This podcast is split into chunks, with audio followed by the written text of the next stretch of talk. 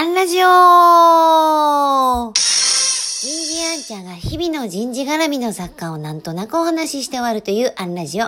今日は経営学と経営は違う。こんなテーマでお話ししてみようと思います。のこうセミナーとか研修を受けた後、ご参加の方から質問とか結構いただくんですね。全然ウェルカムなんですけど、で、実は一番多い質問ってこれなんです。あの、おすすめの本を教えてくださいと。かなりざっくりくるので、あの、例えばどんなテーマですかと聞き返す。そうすると、例えば、部下育成だとかコミュニケーションだとか、これまたそこそこが、なんかざっくり返ってくる。なぜそう思われたんですかとか、あの、最近読んだ本ありますかとか、こうずっとヒアリングをしていって、まあ、私が知ってる本の中から、もうそもそもね、1日に200冊新しい本が出てるわけですよ。多分人事分野でも私1%読んでるかなってぐらい、毎日読んでるけど、膨大なね、数の中で本当に、あの、選び取って読んでるので、その中からしか紹介できません。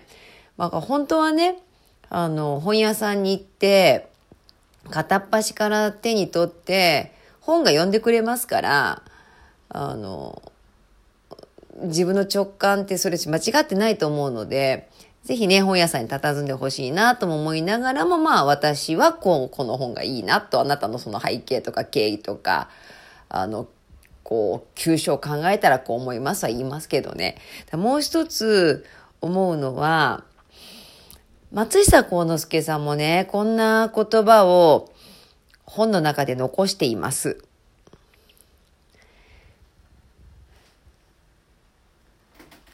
どんな政治学者でも、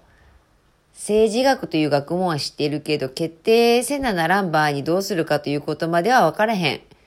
それはその時になってその状況によって判断してこうだと自分で考えないといけない。経営でもね、経営学というものを教えることができる。習うこともできる。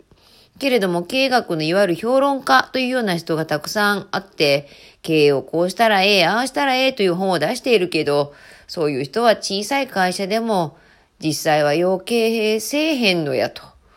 なるほどと。もう本当、魚いって感じでね。あの、本はまあまあ定石という意味で私ありだと思うし、先人の知恵をね、凝縮ですからいただいてそれはそれでありだと思うんだけど、それを使ってその時の状況、情報が、その自分の思い、人柄で経営をしていくので、経営学を教えられるけど経営を教えられないよって話ですよね。で、そんな経営に整合させるのが人事ですから、それはま、人事学、人事学があるのかあの、最低限の定石はね、あの、あると思うんですけれども、最後の人事ってもうその現場で都度その瞬間で、こう自分の頭で考えて、えー、決めていくと。ぜひね、あの、聞いていただけたら本当私の範囲の中でお伝えできますけれども、本をこう掴み取るこう力もね、やっぱこう自分で考えて体得いただきたいなって思っていたりする節もあります。本屋に行こう。私本屋さんがね、多分一番大好きな場所の一つです。今日はここまで。次回もお楽しみに。